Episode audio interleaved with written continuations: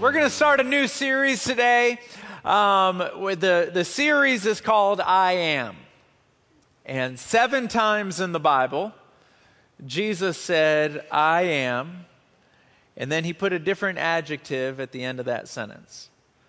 And so for the next few weeks, we're going to talk about what Jesus called himself.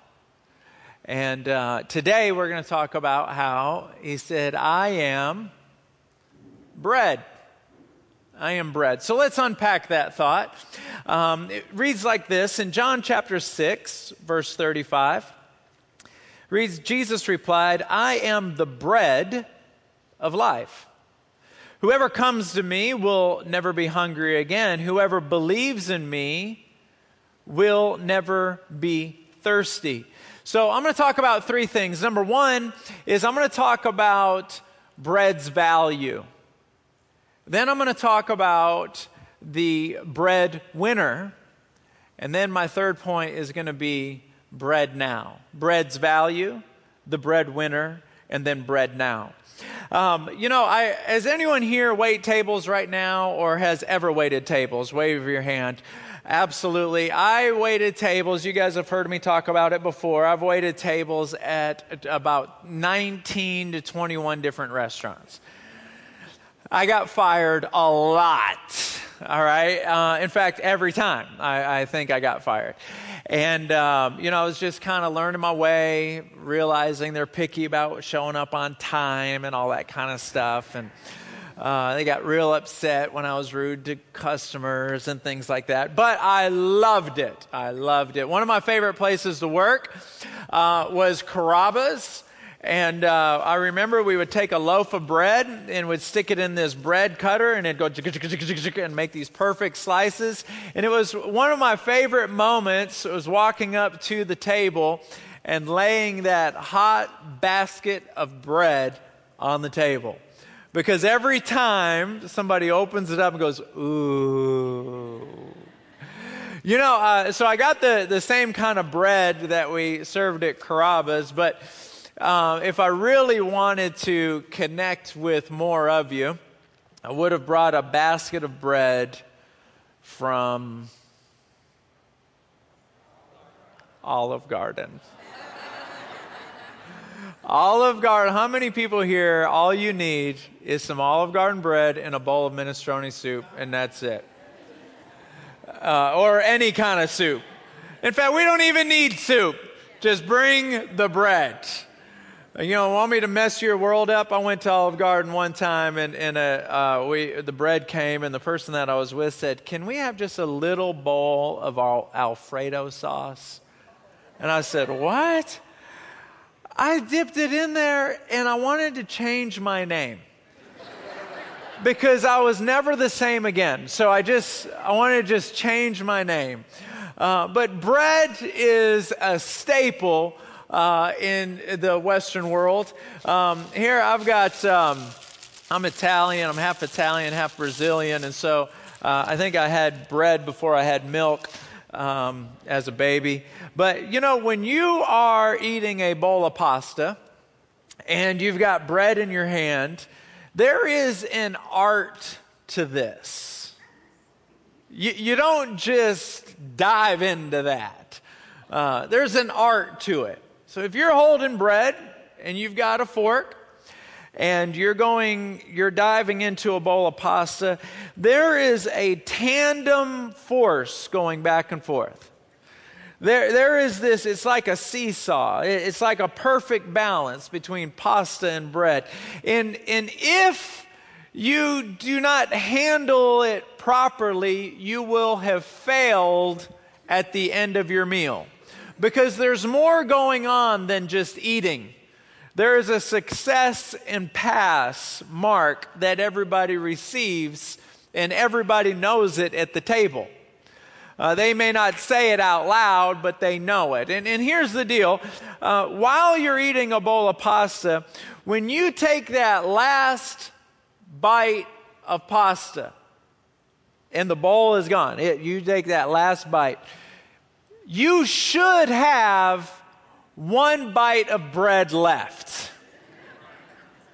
Are you with me? You, you should have one. Now, if you have more than one bite of bread left, you failed. You did, you got caught up in the moment. You got over emotional. Your, your, your taste buds took control of logic. You failed because what's supposed to happen is you take that last bite of pasta and you got one bite left, and what do you do with that last bite? I love it. I'm telling you. I wish all of you guys could stand right where I did because I just saw the whole crowd go. you got to clean the bowl with that last bite. And then boom. And then when you give the bowl back to the waiter, there's always a little bit of awkwardness. Because that bowl is cleaner than it was when she gave or he gave it to you. It's like they don't even need to bring it to the dish guy. It's ready. You can see the flowers at the bottom of the plate. It's like, whoop, uh, bingo. Are you with me on that?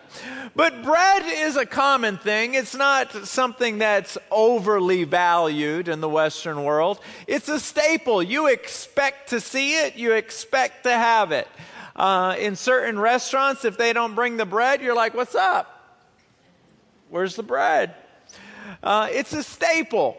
Uh, bread can be an entire meal um, by itself. In fact, in the Bible, that's exactly what it was. It wasn't a common thing.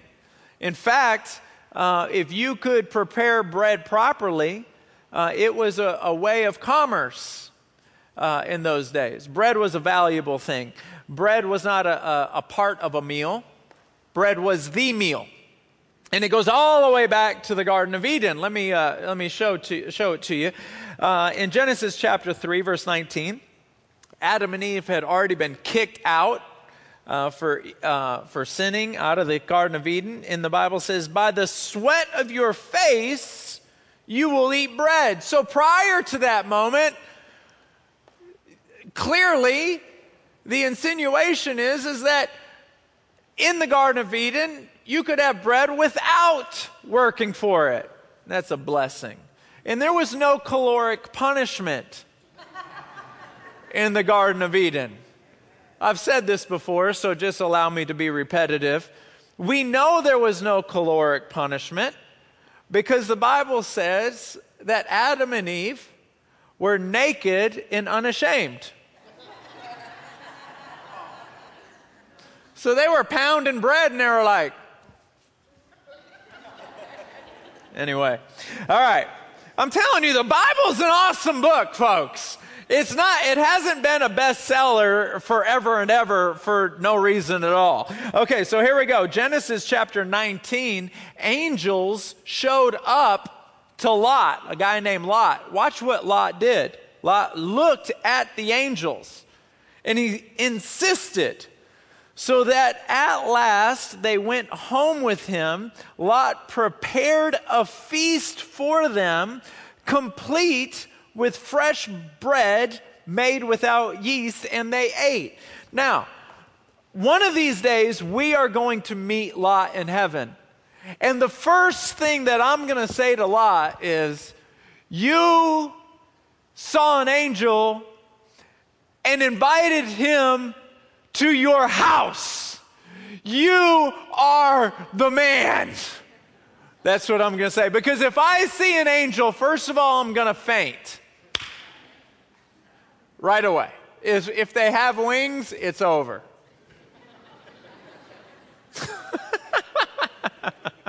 right away. But to look at the angel and say, hop in, we're going to my house. Come on. But he gets back and he prepares a meal. Now, if an angel comes to your house, you're going to want to give a good meal. You're not going to want to like crack open wolf chili. The best meal that he had to offer was some hot bread. In Acts, um, let me see here in Acts chapter 2, verse 46, they were talking about the believers, Christians, and it says this every day they continued to meet together in the temple courts. How often do they go to church? we got a new schedule coming up. They broke bread in their homes and ate together with glad and sincere hearts. So every day they went to church. And so they met at two different places, the believers. Um, the book of Acts was written shortly after Jesus died and rose again.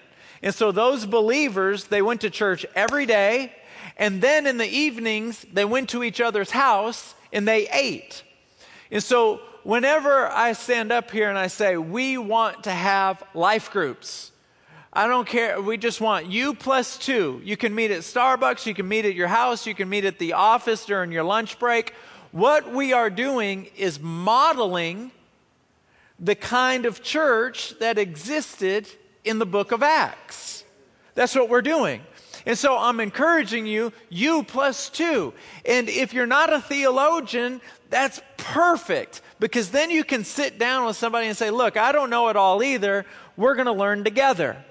And so that's what we're modeling. And I really hope that you guys make that a priority in your life to sign up to be a life group leader for that reason.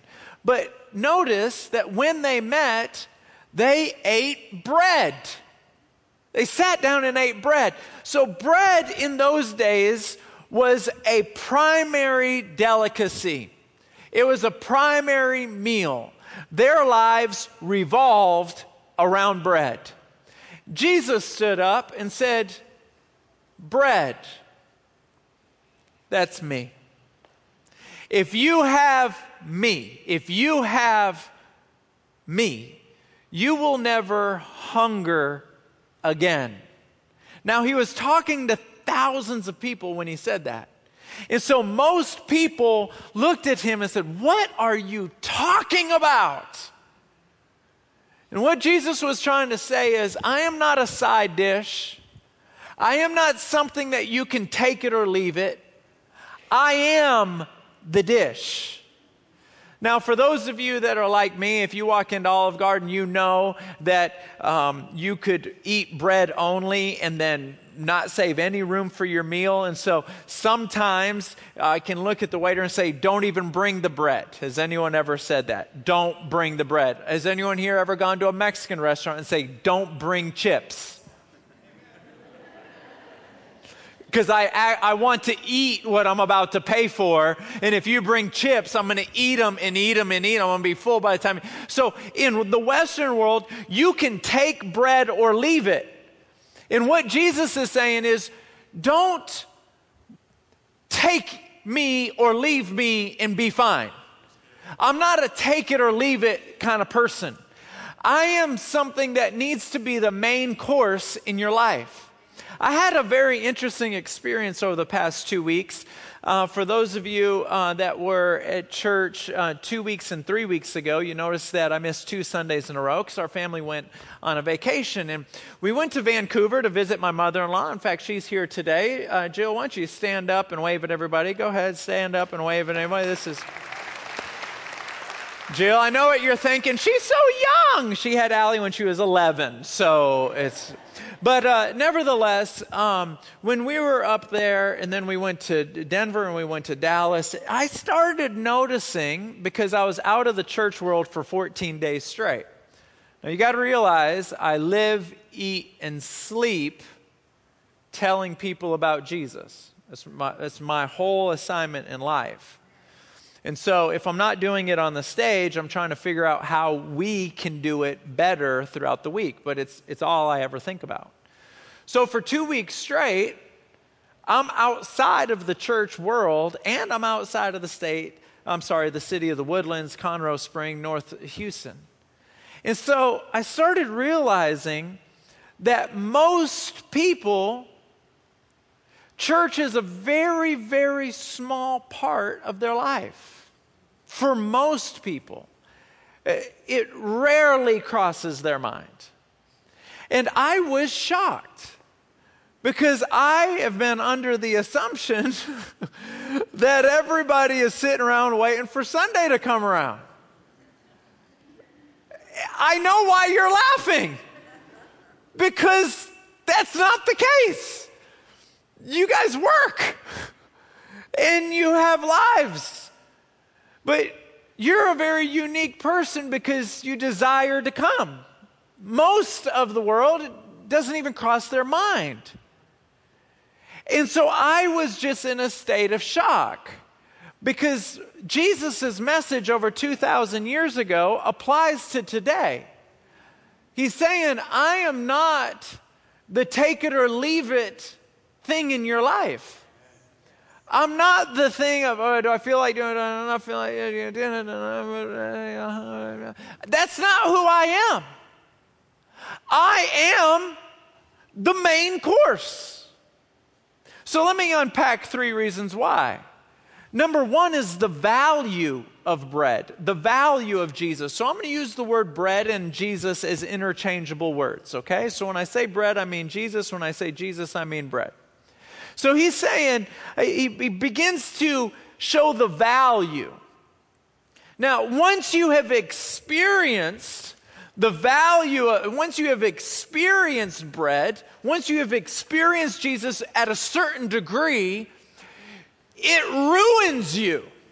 Like you can never be the same again. Now, watch this. If you have experienced this much bread, if you have experienced this much Jesus, this much church, you could almost take it or leave it. You could almost do that. Yeah, you want to go to church? Yeah, I go to church. Do, oh, have you prayed? I need to pray. I haven't prayed in a long time. You could almost take it or leave it if you've only experienced this much. But if you have experienced this much, you can no longer be okay taking it or leaving it it's with you forever.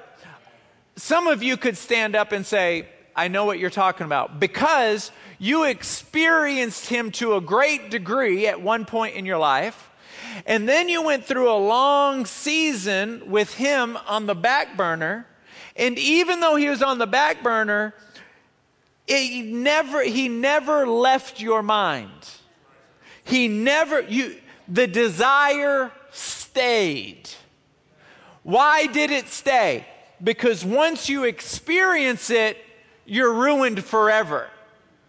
Now, watch this. In Acts chapter, let me make sure we're not going to read it together, but I want you to read it when you get home. In, in Acts chapter 16, there was two guys that got arrested and they were put in prison.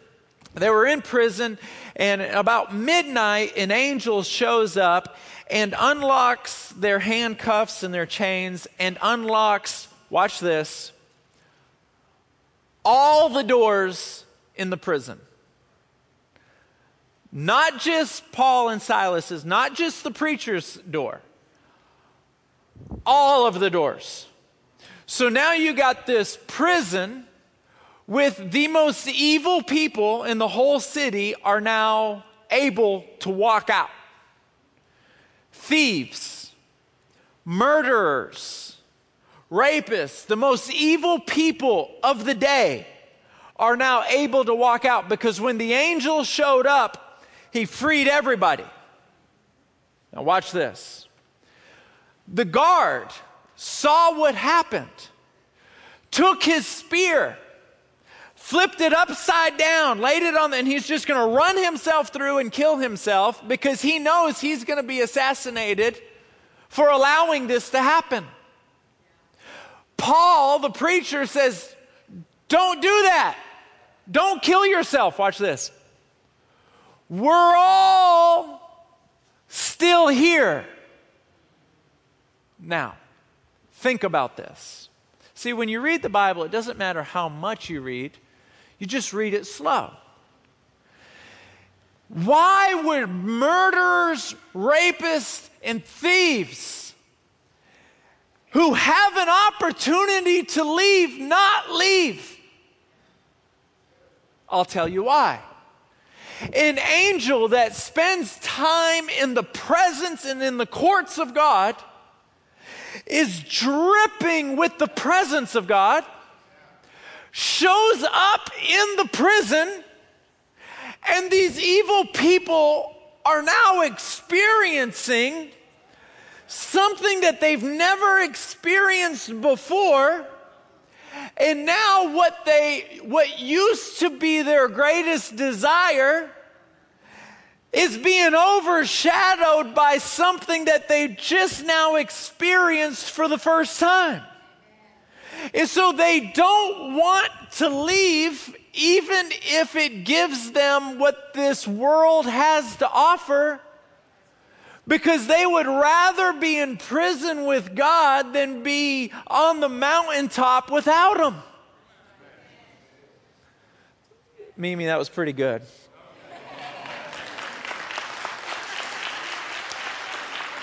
The value. Jesus is saying this. He's going, Look, I am that bread. I am that centerpiece.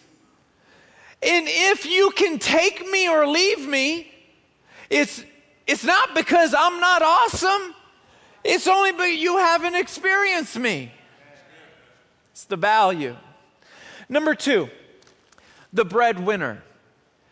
When, when there was the children of Israel in the Old Testament, they were freed um, from slavery.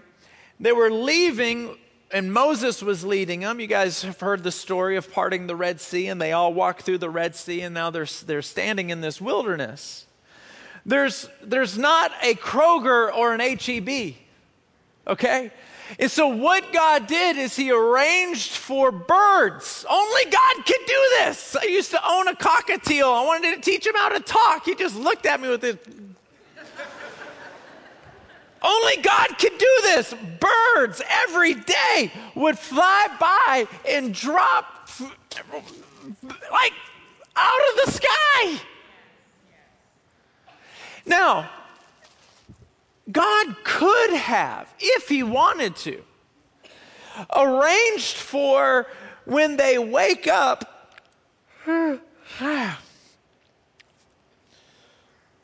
for it to be nice and warm sitting next to them. He could have done that because he's done things like that before.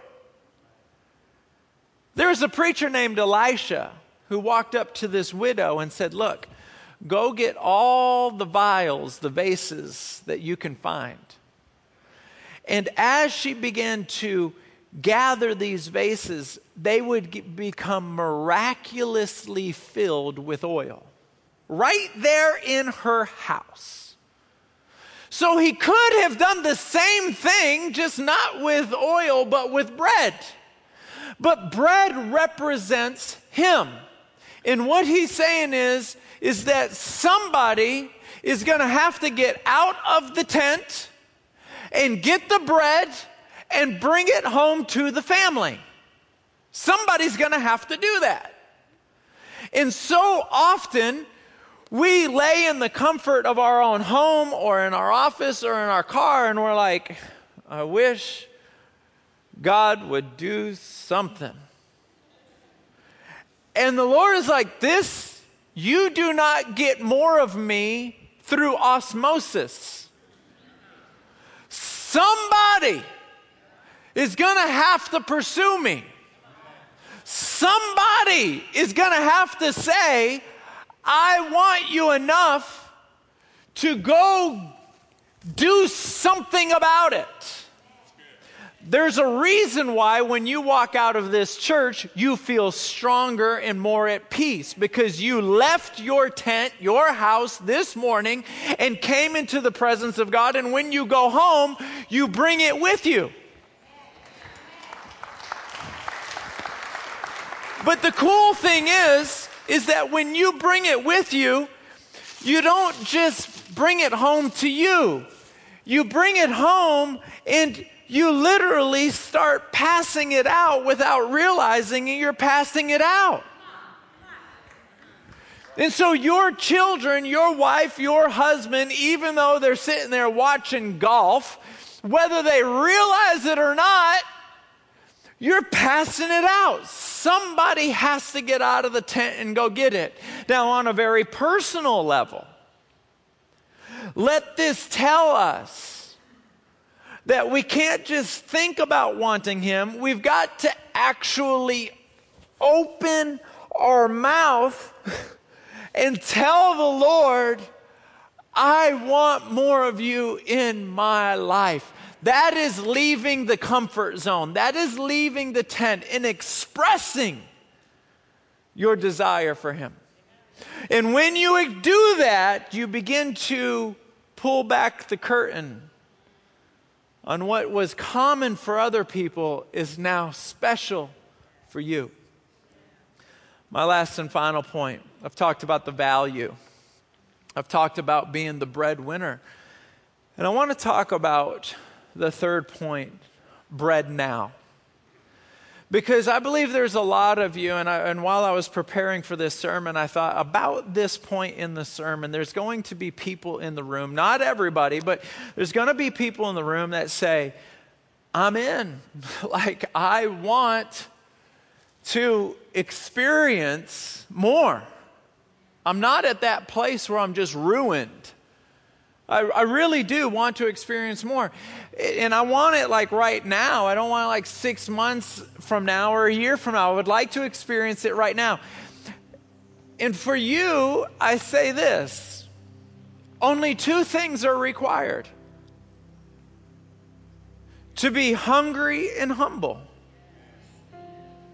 To be humble enough to say, I desire you to be humble enough to say, My life is not good enough without you. Watch this. To be humble enough to say, Every good thing I've ever received came from you. And every good thing I will ever receive will come from you. You know, the blessings, most of the blessings that you have received in your life, if not all of them, God gave them to you without you even asking for them. Did you wake up this morning and say, God, make me healthy today? I don't want to go to the hospital today. I just want to be healthy. Who prayed that prayer? Like two people? Actually, none of you guys, actually. None of us prayed that. I don't want to go to the hospital today. He gives us blessings that we don't even ask for because He is that good but to be humble enough to say, I need you. And then the hunger level. Watch this. These are two scriptures that I want to share with you. Um, the first one reads like this This one thing I ask from the Lord, this only do I seek. If I can only have, look at the humility and the hunger. God, if I can only have one thing, and when you are seven years old, this is a hard prayer to pray.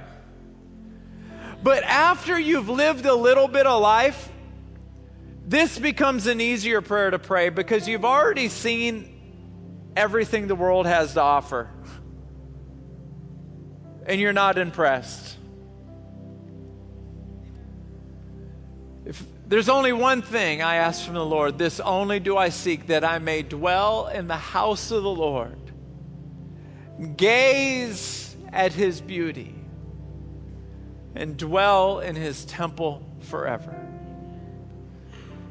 If, if I can just spend time in the sanctuary here on earth and, and gaze at your face with my spiritual eyes and oh to be in the temple in heaven. Oh that's going to be awesome. I just want to stay there forever and ever and ever.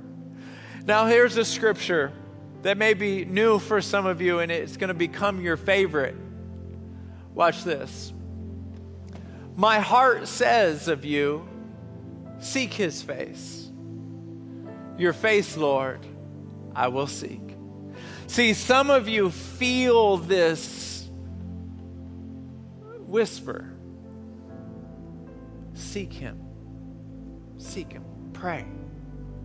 Pray. I need, I need to pray more. You, you feel it my, my heart tells me to pray. Lord, I'm going to pray. Lord, my heart tells me to seek you. Lord, I'm going to seek you. This is not for everybody in the room. But some of you, you just feel this pull, this compelling, this invitation in your heart. And your response is, okay. Hunger and humility causes us to, ex- to go from what we've been experiencing to more of what He has to offer. Let's all stand to our feet for me, please. Would you bow your head and close your eyes? And I'd like for all the prayer partners in the room to come down if you would. Nobody looking around.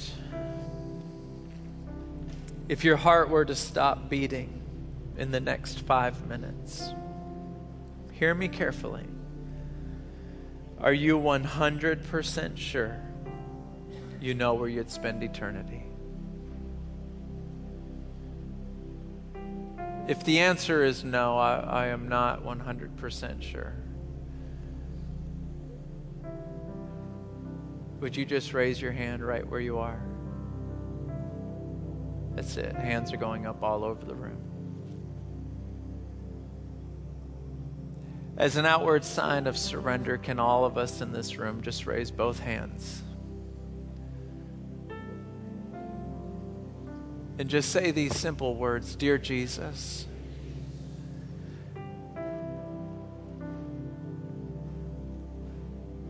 I'm sorry for my sins. Would you please be my Lord and Savior?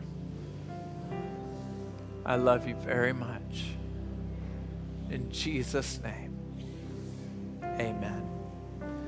The reason why our prayer partners are down here is because I know that many of us in this room, uh, we're fighting a battle right now that nobody else knows about. But the Lord knows about it and He wants to fight on our behalf. Don't look around. Don't wonder who's going to go down there and pray. It's, it, you're the only one in the room. If you want to call on Him for help, come out of your seat right now as fast as you can and come down here and let someone pray with you. And the rest of us, there's no official dismissal. You can leave whenever you get ready, but may the Lord bless you. May He keep you. May His face shine down upon you. May His countenance be lifted up on you and deliver you. And may the grace and peace of God be with you all the days of your life. In Jesus' name. Amen.